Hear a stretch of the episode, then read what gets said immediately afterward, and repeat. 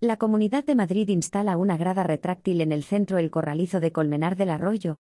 La Comunidad de Madrid ha finalizado las obras para la instalación de una grada retráctil, el Centro Cultural Deportivo El Corralizo de Colmenar del Arroyo, con el objetivo de incrementar el uso polivalente de esta infraestructura al transformarse en salón de actos, cine o espacio de exposiciones, según las necesidades. El consejero de Administración Local y Digitalización, Carlos Izquierdo, ha visitado esta localidad de la Sierra Oeste donde, acompañado por su alcaldesa, Belén Barbero, ha conocido el resultado de los trabajos realizados en este espacio. Según ha informado el Gobierno regional en un comunicado, Izquierdo ha destacado que se han invertido más de 212.000 euros con cargo al programa de inversión regional.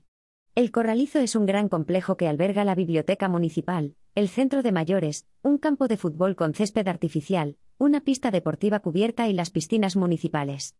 Todas estas dotaciones han sido construidas a través de los programas de inversión de la Comunidad de Madrid, al igual que la nueva sala audiovisual o esta grada que se pliega o se despliega según la actividad que se vaya a desarrollar.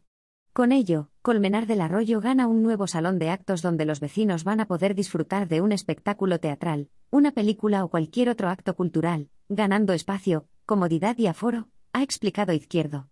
Además, con cargo al PIR 2015-2019, se ha arreglado la cubierta de este espacio cultural y deportivo y está en tramitación la construcción de un gimnasio y un almacén anexo a la pista cubierta situada en esta instalación municipal.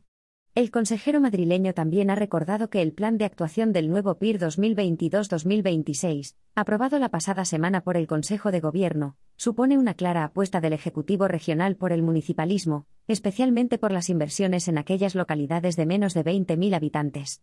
Dedicamos un 61% de 650 millones de euros a esos 144 pueblos de la región con menor población y capacidad de gestión, es decir, casi 400 millones para impulsar la cohesión territorial, las nuevas infraestructuras y dotaciones, luchar contra la despoblación e incentivar el empleo, ha añadido Izquierdo.